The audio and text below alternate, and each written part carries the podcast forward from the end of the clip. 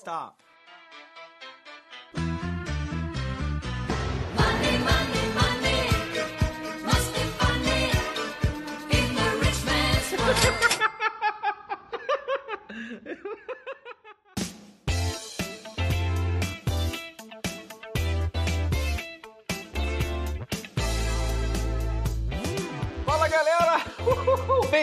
mais um GavaCast, o podcast do Ganhando a Vida Doidado. Se você tá devendo o fiado na padaria, e se você tá comprando móveis da Casas Bahia, esse aqui é o seu podcast. E se você quer contratar aquele cara que te humilhou a vida inteira, esse aqui é o seu podcast. Hoje estamos aqui com quem, com quem, com quem? Estamos com o nosso fiel escudeiro Raí e estamos com Daniel Nigri para falar de recuperação mundial e o que, que deve acontecer daqui para frente com o nosso coronavírus e com o nosso, não sei se tão nosso, presidente Trump, que na é quase uma extensão da nossa presidência. Bem-vindo, Nigri.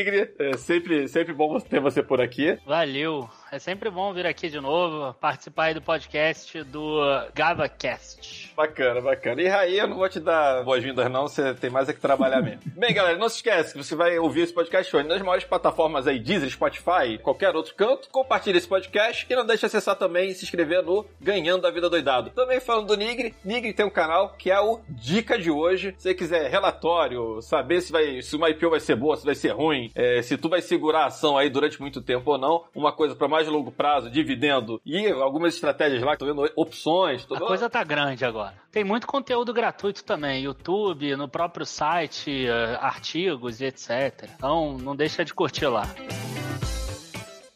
Dinheiro, pra que dinheiro? Bem, Nigri, seja bem-vindo. E, enfim, vamos às perguntas aqui. Vê se facilita hoje nas perguntas, hein, Ricardo? Da última vez tu me perguntou se a bolsa ia subir ou cair, é foda, cara. Esse é o tal do Mula. É, é, pode deixar. Desde que a Natura fique bem, bem mal, tá tranquilo.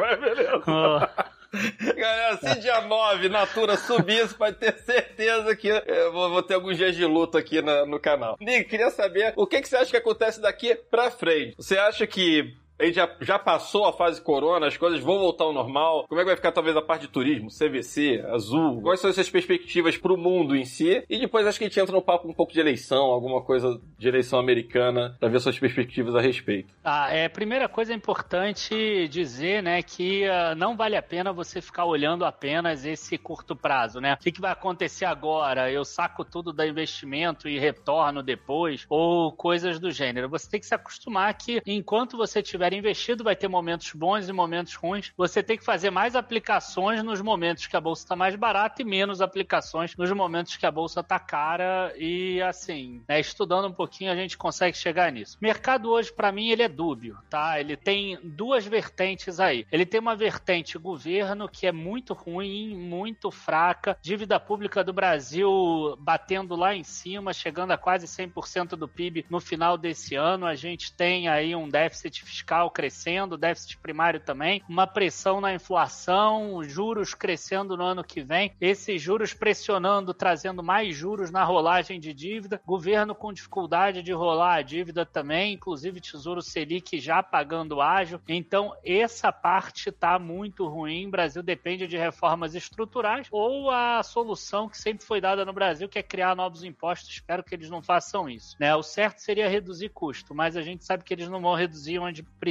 Outra parte é a parte que está boa, a parte da economia. A parte da economia está muito boa. Hoje mesmo eu gravei um vídeo sobre isso, vai entrar no final de semana. Quando vocês virem aí já deve ter entrado. Então a gente tem financiamento imobiliário batendo recorde, pesquisa da Febraban mostrando que as carteiras de crédito dos bancos devem crescer 9,3% esse ano. A gente tem produção industrial, quarto mês seguido de alta, né? Comércio, varejo, a mesma coisa. Varejo, inclusive, batendo já o recorde da série histórica, já ultrapassou o período pré-pandemia, até porque ele é ajudado também pelo varejo do e-commerce, né? Então, a gente tem muitos dados fortes da economia, já tem gente precificando o PIB do terceiro trimestre com alta de 9%, anota aí, 9%, já tem gente precificando o terceiro trimestre. Né? Só para você ter uma ideia, terceiro contra segundo. E a gente já tem gente aí precificando também PIB desse ano caindo 3% só e não os 5 que estão lá no boletim Focus. Então a economia está se recuperando forte. Isso vai gerar alguns ganhos em termos de arrecadação de impostos, vai facilitar um pouco mais para o governo, mas o governo tem que fazer a parte dele. Então, para mim é dúbio, tem uma corrente que a bolsa sobe por causa da economia e tem uma corrente que segura, né, como por causa do governo, por causa da, da questão de gasto público. Nada diferente de sempre, desde que eu comecei a investir no Brasil. Qual o impacto que você acha que pode ter se, se o Joe Biden ganhar essa eleição, por exemplo?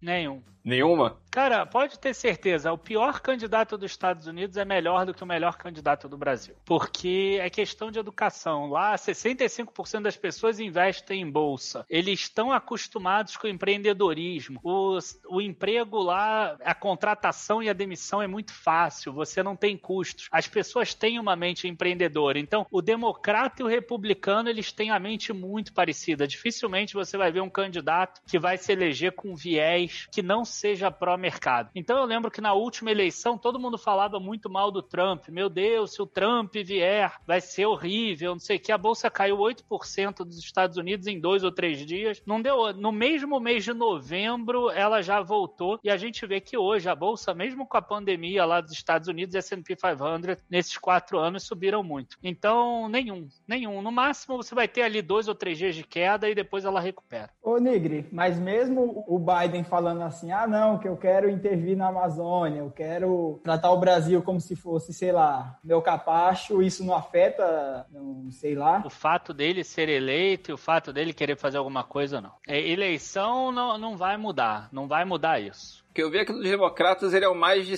menos esquerda ali na, na história, mas ele já deu umas declarações falando de mercado acionário, falando que vai acabar ali com, enfim, que não concorda muito ali com o mercado acionário e que vai tributar as empresas americanas que atuam no exterior, alguma coisa do tipo. E outra coisa que eu vi também foi uma previsão da Goldman Sachs, achando que se o Biden entrasse, o S&P cairia uns 12%. É, mas sempre tem esse tipo de coisa. No Trump tinha previsões muito piores do que essa. É o que eu falei, vai, pode cair dois ou três dias, mas nada que não seja apenas o que um trader poderia ganhar dinheiro e mais nada. Depois a bolsa volta. Depois o- a força da economia mostra o, o caminho, mostra que ao longo do tempo os Estados Unidos ele sempre cresceu. Né? Eu, eu aqui eu não tenho, mas eu tenho um gráfico que mostra democrata, republicano, democrata, republicano. A média é muito similar dos dois. Qual foi o mercado que mais sofreu assim na- durante essa pandemia, no nível de não conseguir mais retornar ao que era antes? Bom, se você parar para pensar em moeda, a moeda que mais desvalorizou foi a brasileira, foi o real. O real desvalorizou mais até do que o peso argentino, por exemplo, se a gente pegar período da pandemia. Mas isso é um pouco, como é que a gente fala? O, o próprio governo incitou isso, né, na hora que ele jogou a Selic muito baixa. Agora, em termos de bolsa mesmo, é, de queda, hoje em dia eu não tenho esse número aqui para falar a verdade. Eu lembro que lá atrás estava entre a bolsa brasileira e a grega, mas isso já faz uns três ou quatro meses, então eu prefiro não falar aqui porque eu não tô com esse dado aqui na minha tela ou na minha cabeça. Quais setores você acha que ainda vão continuar sendo penalizados? Pelo visto, o varejo se refez ali no, no e-commerce, mas qual deles você acha que, tipo, realmente vão, vão ser problemáticos daqui pra frente? É assim, é, se você parar para pensar, o empresa de varejo que está atrasada no digital, eu acho que essa vai ser penalizada, certo? Então, aquela empresa que vai começar agora algum processo porque nunca pensou nisso e só tem loja física porque tinha aquele controlador que o cara sempre trabalhou desse jeito, aquela estrutura mais familiar, essa vai ser penalizada. É, a gente tem shoppings que ainda devem demorar um pouco mais, né? Tem toda uma área de compras que já está aberto, mas tem uma área toda de lazer, de conveniência, que levava as pessoas para o shopping e que essas ainda devem demorar um pouco. A gente tem a parte de uh, turismo, de shows e etc. Então, você pegar uma empresa igual a Show 3, que faz shows, essa empresa vai ser realmente muito penalizada, né? Até porque ela não tem nada digital nem nada disso, serão apenas shows, teatros e, e grandes produções, coisas do gênero. A gente vai ter empresas de aviação, essas também ainda vão demorar um pouco mais. Mais, mas nada que não vai recuperar em dois, três anos, né? O que eu acho é que empresa de aviação e tudo já deveria estar num preço mais barato do que ela está hoje, né? Então eu ainda acredito que demore mais. Hoje o que eu acho que está ainda muito barato seriam o quê? É empresas de seguro, empresas de bancos, empresas de próprias empresas de shopping, mesmo sabendo que ainda vai demorar um pouco mais, mas eu não me oponho a começar a comprar agora com prazo de três ou quatro anos, por exemplo. Enfim, acho que seriam os principais setores assim. Se eu lembrar mais algum aí na live eu falo. Enfim, aviação, CVC talvez, né? A CVC eu fiz um vídeo recente dela, ela lançou ainda o primeiro trimestre. Ela tá com uma dificuldade grande. Ela fez uma capitalização há pouco tempo, 300 milhões. Tem bônus de subscrição. Se a ação ficar abaixo, acima de 12,84, ainda deve captar mais 400 milhões. Os debenturistas vão precisar realongar, né, alongar o prazo de pagamento, porque senão a empresa quebra. E não está se fechando essa assembleia de debenturista porque a empresa não entregou ainda todas as, as demonstrações. Os debenturistas eles querem ver a partir dessas demonstrações. Então, primeiro trimestre de 2020, a empresa fechou com prejuízo, com patrimônio líquido negativo de 148 milhões. Segundo trimestre deve vir um resultado bem ruim. Esse patrimônio líquido deve cair aí mais, deve chegar em menos 300 milhões, que é o dinheiro que a empresa captou. Então, eu imagino que hoje a empresa esteja no zero a zero. Terceiro trimestre, eu não sei como foi. Deve ter tido alguma recuperação, mas ainda deve estar no prejuízo. Então, quer dizer, a empresa vai entrar muito pressionada no último trimestre. E não é só isso, não é que é apenas a pandemia. Durante a pandemia, as pessoas se acostumaram a comprar no e-commerce, elas começaram, se acostumaram a comprar online. Então, elas se acostumaram a comprar tênis, geladeira, lavadora e também viagem. Então, até mesmo aquela pessoa que ia na loja física da CVC comprar um pacote é, de viagem, um pacote de turismo, um cruzeiro, alguma coisa desse tipo, ela agora está se acostumando a comprar mais online. E o online da CVC não é muito bom, né? O Submarino Viagens. E então, quer dizer, não é a primeira opção que as pessoas acabam pensando na hora que elas vão fechar um pacote online. Nem sei se o pessoal tá pensando muito em fechar pacote, né? Tipo, você vai fechar o pacote, você não sabe nem se vai ter, né? É, se você vai poder viajar. Eu, eu, particularmente, não, não tô tão ligado nisso. Tô vendo que o pessoal tá começando a viajar mais, mas... É... Bom, a CVC enfim. diz que já teve alguma recuperação, os números das Miles dizem também, mas assim, a recuperação que está 65%, 60% do que era antes, alguma coisa nesse sentido, agora em setembro, tá? Então, quer dizer, o pessoal está procurando principalmente viagens aqui dentro do Brasil, o pessoal está evitando é viajar para o exterior. Até porque a gente não pode, né? Ninguém quer brasileiro nos países, tá tudo fechado. É, é, tem isso também. É, o cara tem medo de viajar, ficar 15 horas no avião e o cara mandar voltar lá na alfândega. É. Porque é, ah, agora tu tem que ficar 14 dias de quarentena. Aí ferrou, né? É o tempo da viagem toda. E Nick, você falou de seguradora e tudo mais, é, eu acho, acho que foi uma análise, acho que até a sua, do Dica de hoje, posso estar enganado. Acho que você comentava, tipo, uma delas que eu tava de olho era BB Seguridade. Quase certeza foi no seu canal que você falou que acho que tá previsto o maior número de sinistros, alguma coisa do tipo, que talvez não venha o resultado que geralmente vem. Eu posso estar falando uma besteira aqui, não sei se é mais ou menos isso ou se... É, sim, tá? Mas não é exatamente na BB Seguridade. O que eu cheguei a falar no vídeo é que empresas de seguros, principalmente de saúde, como as pessoas deixaram de ir aos médicos, de ir na consulta, de fazer exames e pedir reembolso, não sei o quê, o segundo trimestre teve uma sinistralidade muito baixa. Então a gente deve ver uma reversão disso no terceiro trimestre, uma parte pelo menos. Então a gente deve ter margens mais comprimidas em Sul América, em Odonto Prev, BB Seguridade, né, Banco do Brasil Seguridade, ela tem níveis muito pequenos nessa parte de seguridade de saúde, né? Alguma coisinha ali dentro da Brasil Prev, talvez, tá? Mas é muito já já é baixo para ela. Agora, não tenho ideia. Nos outros níveis aí da BB Seguridade agora eu não, não sei se se vai ter algum impacto mais forte ou não. A gente deve ver um impacto forte no IRB em resseguros. A gente viu que o patrimonial tá com dificuldade, né, que não é uma seguradora, é uma resseguradora. A gente viu que a pandemia trouxe resultados bem ruins, né? A parte de patrimonial, de vida, até mesmo o agronegócio teve dificuldades aí com algumas quebras de safra, é queimada lá no, no, no centro-oeste também, então IRB deve ter alguma dificuldade, deve trazer algum prejuízo nesse trimestre. É, Sul América e Odontoprev devem trazer um lucro um pouco menor, bem menor do que o segundo trimestre, mas um pouco menor do que eles estão acostumados. E isso tudo, tá? Eu vejo como oportunidade, porque aí o que, que acontece? O preço da ação cai por uma coisa pontual. É isso que eu sempre gosto de falar. Quando cai por um motivo que vai ser permanente, é ruim. Você não deve comprar ação. Mas quando cai o resultado por algo pontual, quer dizer, a gente não espera que vai ter pandemia de novo ano que vem, é a hora de da pessoa comprar. Né? É isso que a gente sempre fala. É o mesmo caso dos bancos. Mas falando, mas entrando que eu não, não consigo não falar dela. Na IRB. falando na, na, falando na IRB. Compradaço nela, né? É, a- Fala aí, tá esperando voltar no 40 no preço médio, cara? não, a 12, a 12, a 12. Ah, tá bom demais, pô. 12 tá tranquilo demais. Tá suave, né? Tá, tá né, Ricardo? tranquilo. Então, só que a pergunta é a seguinte. Pô, tem assinante que tá com preço médio de 38. cara. Não, mas esse ca- o do 38 ainda pode. Acho que pode ir lá na câmera de arbitragem, não sei o que lá e tal, e recorrer depois e ver se revê o dinheiro lá, né? A questão é assim, do, do a Standard Poor's, né? Ela foi e levou lá o rating pra BR AAA, com perspectiva estável. Tipo, o mercado não deveria se comportar assim, nossa, vamos comprar IRB porque tá, sei lá, seis reais hoje, que subiu, foi pra oito, do nada caiu pra seis agora. Mas hoje já voltou pra 8. Já subiu hoje de novo. Eu, como afegão médio, né, fico assim, tipo, porra, quer dizer que a porra da Standard Poor's não serve pra porcaria nenhuma?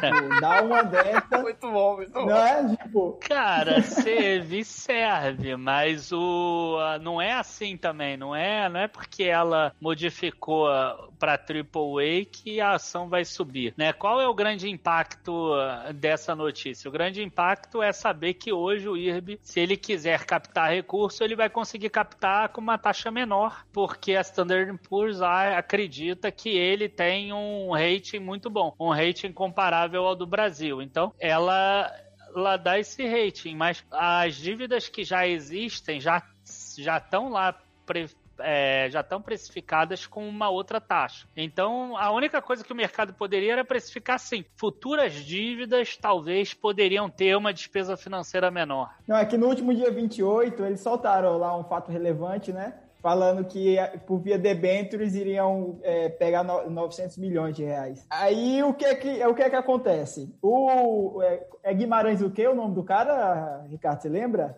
Do presidente Não, da Caixa? Pedro Guimarães é da Caixa, ele era interino lá, mas não, não dá mais lá. Isso, interino do IB, mas presidente da Caixa. Ele falou na época da, da crise total, né? Não, que a gente é auditado por duas da Big Four. Meu, Pedro Guimarães meteu na- na- no negócio dos investidores, é assim que a vida é. Não se esqueça disso. Assim, ele não sabia mais o que falar naquele negócio, meu irmão. Tipo Assim, não, não dá pra considerar. Não dá pra Tipo, considerar. daí eu fico assim, eu acredito em quem? Se dois players do, do- do- da Big Four falar assim, não, tá tudo ok no IRB. A Standard Poor's dá BR AAA pra eles. E a ação tá 8. Essa ação não deveria estar no mínimo meus 12?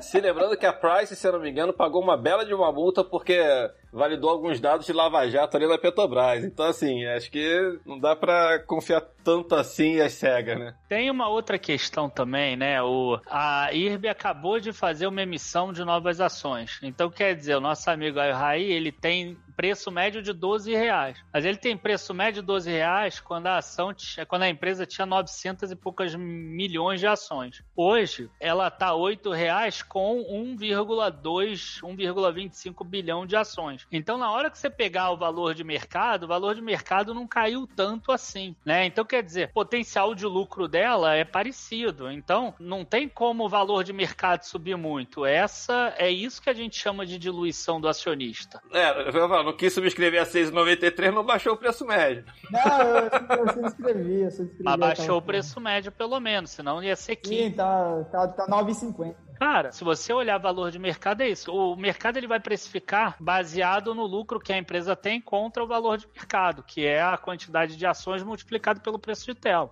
Ô, ô Nigri, o Ricardo, às vezes, ele pode até errar no longo, mas no, no curto e no médio prazo é um desgraçado. O Ricardo falou bem assim, que IB tava uns, uns 14, hein, 14, 15. Essa ação aí vai para 6 reais. Aí enchendo o saco pra eu comprar. Não, falei, não falei 6. Achava que ela podia cair mais só. Porra, tu não lembra de Petrobras, não? Desde o 20 que ele tava falando pra eu comprar. Desde o 20 que ele fala, compra, compra, compra. Meu, não, deixa quieto, deixa eu olhar outra coisa aqui. Eu falava, Ricardo, tá o som dos canhões, Ricardo. Olha isso, é impossível. Vamos lá, agora vamos pegar as tretas de internet. Vamos lá. Cogna, o que, que você acha de Cogna, Nigri? Que falava, o pessoal falando que era 15, agora o pessoal tá falando que são 3 por 15. Na sua opinião, ela realmente vale 15? Você acha que o pessoal tava colocando um preço meio nada a ver por causa da Vasta, que teve a oferta pública de Vasta? Ou você realmente acha que ela vale mesmo os 15, 20? Cara, assim, eu evito fazer precificação de empresa que tá piorando o resultado. Então eu fechei a minha última precificação sem colocar preço. Só que eu acho ela maravilhosa para operar opções. Então ela tá com uma volatilidade lá em cima. Então normalmente você vai me ver vendendo put, vendendo call dela o tempo inteiro, de acordo com que ela se movimenta. Então, assim, eu não tenho o preço justo dela. Acredito que esses cinco reais, pensando o valor patrimonial, ele não é um preço caro, tá? Mas aí é pensando o valor patrimonial. Tipo, se ela tivesse que vender todas as marcas dela, vende as faculdades, a Unopar. Agora, por exemplo, a série educacional teve uma proposta para ela comprar a Laureate. Se a gente comparar lá, né, a Laureate vai ser comprada por X. Então, 400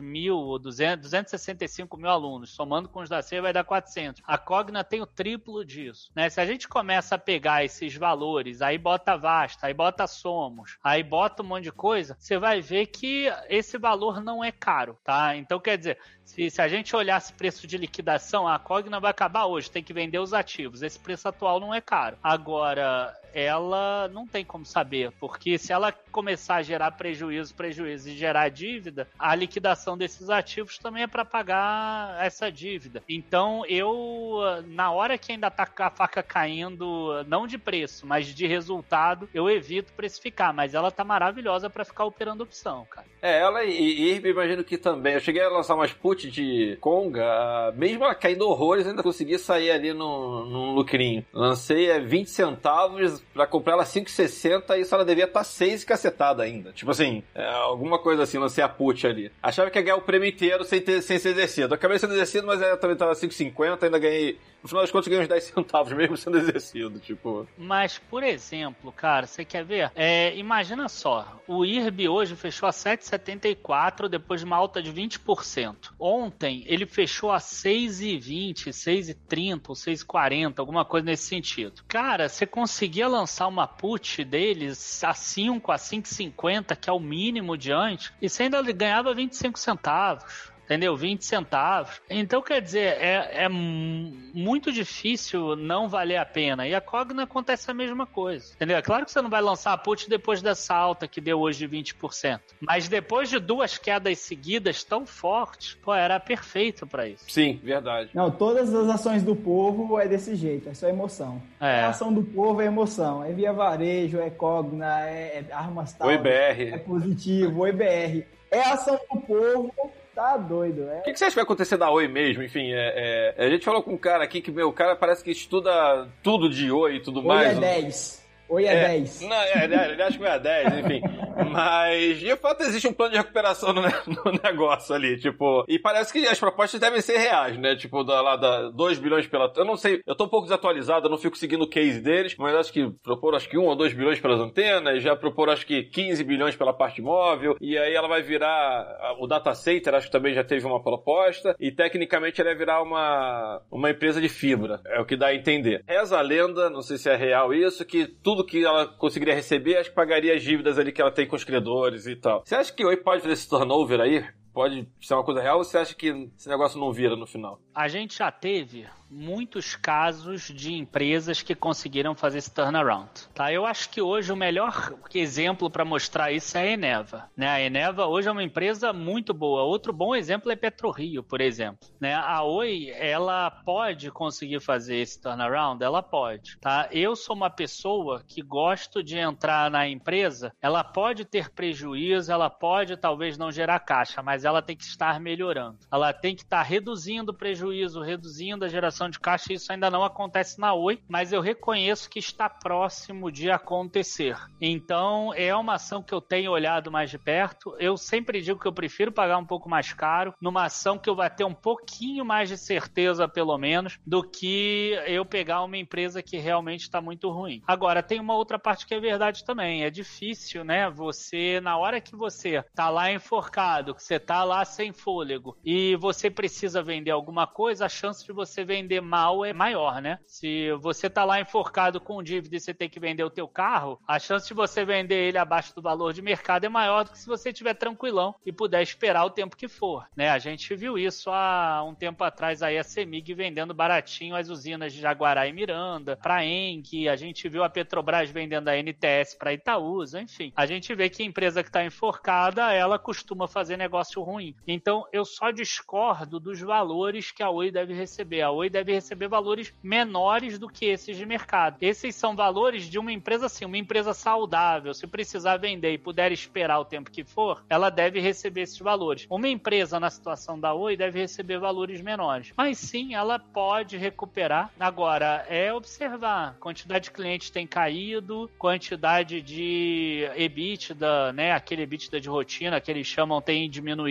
também. Eu tenho acompanhado, mas cada resultado que vem me mostra que ainda não é o momento. Sim. Acho que a Vivo tava falando em implementar fibra no Rio, alguma coisa assim, que já já meio com uma concorrência ali de, de da Oi, alguma coisa do tipo. Eu falei, pô, mas eu não entendi, eles querem comprar Oi ou querem, assim, não sei se é uma pressão até pra ver se da, da, da proposta. É, é isso, é isso. Eles vão fazer pressão para comprar mais e tem barato. o CAD por trás. E tem o CAD também, que pode não aprovar, porque o mercado já é oligopolizado. É. Que eu acho pra mim que é a Varig, tomando como exemplo, pra mim, assim, certamente ela duraria ali mais um tempo só de, é, de fazer a. a o que é mesmo? Não sei. Se tivesse o acerto da dívida do governo, acho que estava devendo 7 bi, se você pegasse ali, acho que eu tinha 2 bi ou 3 para receber do governo, ela ainda continuar com uma dívida de 4. Assim, acho que a longo prazo ela ainda ia quebrar, mas talvez não quebrasse tão rápido, enfim. Eu, eu ainda não sei como é que tá o rolo com relação à dívida que a Oi tem com o governo e com a questão da Anatel. Porque no último, bom, pelo menos a minha última informação é que no plano de recuperação judicial, os credores assinaram e, e a, a Anatel lá e o governo, eles não tinham assinado lá. Então, eu não sei até que ponto isso poderia voltar também contra a Oi. Esse aí é um ponto que não é uma ação que eu acompanhe tanto assim ainda, né, nesses detalhes, mas é algo também que fica na minha cabeça. Normalmente, aquela pessoa que estuda muito a Oi, que tá deixando tempo e que tá comprado, ele vai tentar focar nos pontos mais positivos também. Mas tem que validar a, a estratégia, A né? tese, né? É, tem Exatamente. que, ele tem que acreditar, né? Se ele não acredita, quem irá, né? Você sabe que a minha filha, eu ensinei ela a investir. Aí eu perguntei pra ela sobre Oi. Aí ela me fez a seguinte análise. Ela falou assim: a Vivo tem, eu não vou lembrar exatamente. A Vivo acho que tem a Ivete Sangalo.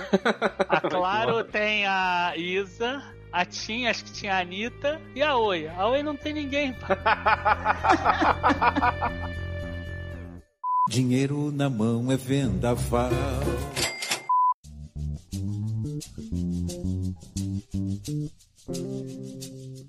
Agora de mercado internacional, é, acho que vamos agora pros finalmente aqui, mas não sei se acompanha o mercado internacional ou não, eu não acompanho muito. Acompanha, a gente tem o Dick International também. Eu só não sou o analista responsável pelo Dick International, mas às vezes eu dou uma olhada lá nos meus colegas.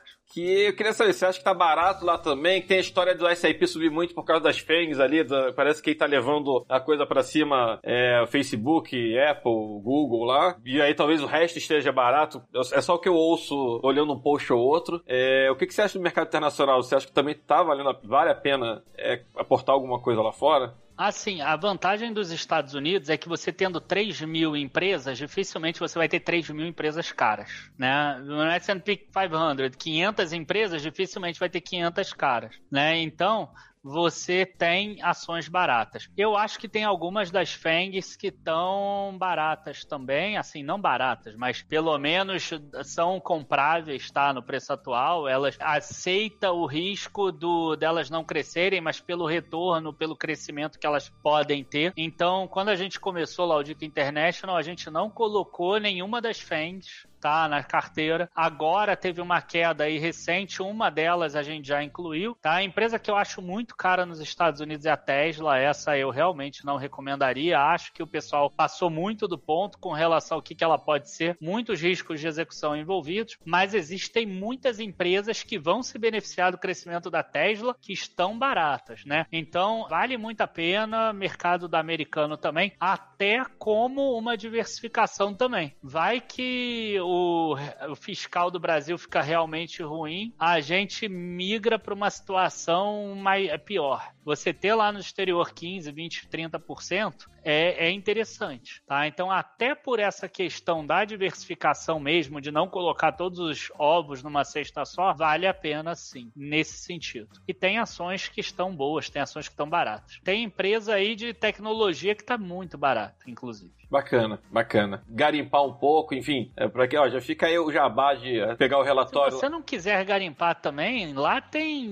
um monte de ETF, lá tem 5 mil ETFs, é. É isso que eu ia falar, tem ETF, acho que de empresas que pagam dividendos há não sei quantos mil anos, tem os ETFs ali. É, tem ETF de tudo lá, entendeu? É, tem ETF de ouro, ETF de. E tem ETF que paga dividendo também. A maioria, os ETFs lá são obrigados a pagar dividendos. Não é igual daqui que ele incorpora na cota, né? Igual a Bova 11. É, eles pagam os dividendos, esses ETFs. Então, você tem. Lá, lá tem tanto ETF que você faz ETF picking, né? Tem stock picking e ETF picking, porque tem uma pancada de dividendos. É, até- eu, eu nunca vi opções lá fora. Eu não sou muito ligado em, no mercado internacional, eu tô pensando em, em começar a diversificar a coisa. Pra quem, até pra quem gosta de, de opções, parece que elas têm opções que vencem semanalmente, né? Se eu não me engano. É, mas eu não opero opções lá fora. Mas é semanalmente. Já pensou fazer venda coberta toda semana, cara? pegar só o teta, só pegar o teta bom? Parece, parece, uma, parece uma boa. Parece, parece, parece maneiro. Melhor pegar a teta boa. Aí, cara. Aí já não quer saber, aí quer saber da IRB dele e da Oi dele. Mas... E das almas Taurus e de outras coisas boas que tem no mercado aí. Eu gosto muito porque quando o Bolsonaro sobe, vem junto a Tauro junto. É impressionante. Não tem nada a ver a questão do Bolsonaro com a, Ta- com a Taurus, porque 80, 82% das vendas da Tauro, da receita dela, é com o exterior. Quer dizer, o Brasil não, não tem nada a ver, mas a galera é, fica nessa neura. Não, não tem nada a ver. O, a Taurus, a, a receita dela vem do exterior. O, o ter um impacto de queda ou de aumento de venda nos Estados Unidos das armas é muito mais relevante para a empresa do que o impacto no Brasil. E a qualidade das armas da Taurus melhoraram, hein? Muita gente vai morrer. Vai ter, vai ter ainda, claro, algum passivo das armas antigas, né? A arma tira por 30 anos, mas enfim, ainda vai ter algum passivo das antigas, mas as novas Tá matando bem. As novas estão executando direitinho. Mas enfim, estão com uma qualidade melhor. Ele bacana. executa o atirado, e não quem atirou. Entendi. Bom, bom saber. Eu sempre, assim, eu sempre tratei ela como um mico lá no passado, né? Eu realmente não, eu não sei o número de Tauros. Eu tinha pra mim que era uma empresa um pouco quebrada. A cara da Taurus, ô Ricardo, é- já é bull já, cara. Já tá- É, mas agora tu não vai comprar topo, hein, Ricardo? Pode E deixar. nem você que tá ouvindo aí o GadaCast, hein? Galera, não vai fazer besteira. Não vai fazer Compra em besteira. topo e coloca a culpa no Ricardo. Vai ter agora uma subscrição aí de um bônus a 7 reais, aí vai enxotar de ação aí de Taurus aí no mercado. Então, cuidado também. Essa TASA 17, se eu não me engano aí, tá perto, acho que é 15 de outubro agora. Ó, galera, presente de, presente de armas, né? Presente dia das crianças. Né? Dizer, perto, é 12 de outubro, já tá perto aí, galera.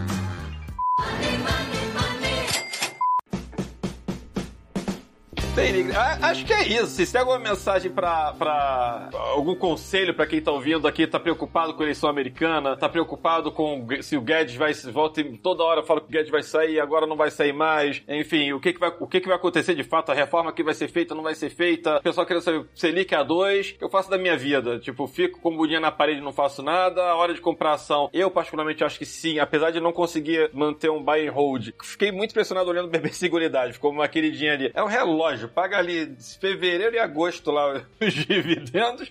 E, pô, e ao preço que está daqui a mais um pouco, ela tá pagando 7% aí, talvez, de- de- de de dividendos aí pra galera e parece ser uma coisa interessante. Não só essa, como os bancos também, enfim, é, tem um monte de ação aí que eu comecei a dar uma olhada mais por essa seara de longo prazo, de, enfim, de, de fazer, de, de ganhar com dividendos e talvez não ter que preocupar se vai cair 10 ou 20%, porque é, se eu deixo um dinheiro preso num CDB de dois anos, três anos pra pagar 6, 7, por que eu não ficar numa empresa boa? Tudo bem ela dar um problema, mas ela também vai me pagar 6, 7 no, no, no longo prazo, sabe? Tipo, Pessoa que quer investir em renda fixa, tá? Você tem hoje título do Tesouro para 2026 pagando pré-fixado de 7%. Você tem IPCA 2035 pagando 4,2, 4,3 mais IPCA, tá? Você tem aqui rendas fixas, é, enfim, né? Tem fundo garantidor de crédito. Você vai ficar preso aí 7 anos, 6 anos, mas pagando 12% ao ano. Então, quer dizer,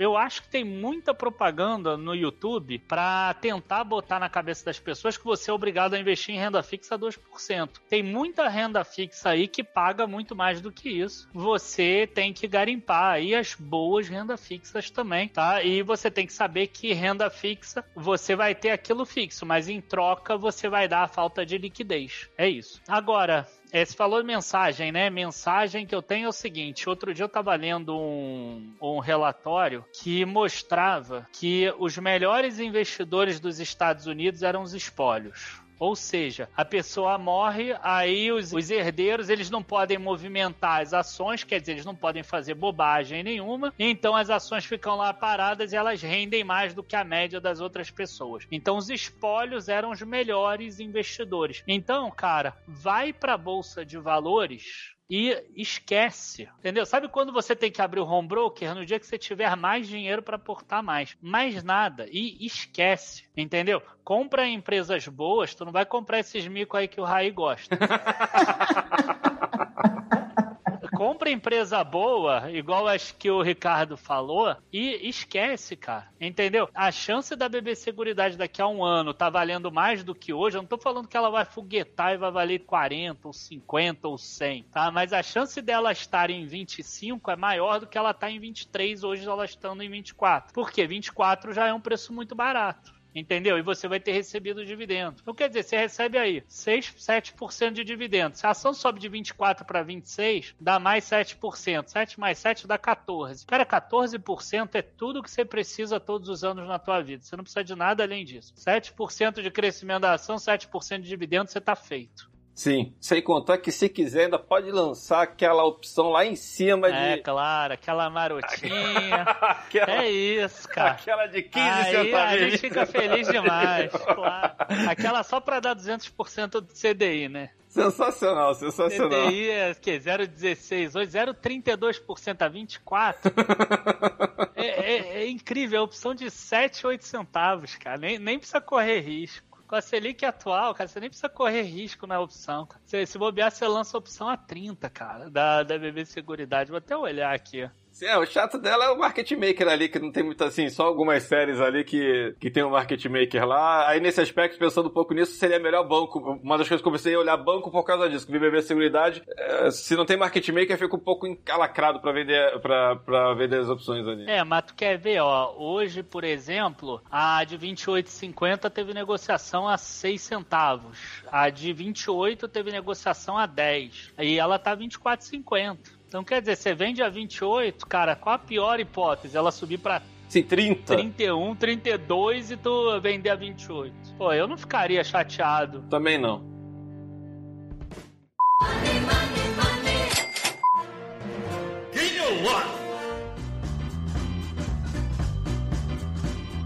Bem, galera, vamos para o nosso Gain or Loss com Daniel Nigri. É isso aí. Daniel Nigri já conhece. É, na verdade, galera, pra quem tá ouvindo o GavaCast, já gravou um GavaCast há muito tempo atrás, que a gente perdeu a gravação. Foi Enfim. bom pra caramba ter perdido, porque eu falei um monte de coisa que aconteceu o contrário. Então, se você hoje tá esperando seguir as minhas dicas, pode acontecer tudo o contrário. É Pode isso. acontecer tudo ao contrário, ó. Agora, tudo que eu falar gain é loss, tudo que é loss é gain. Vamos lá.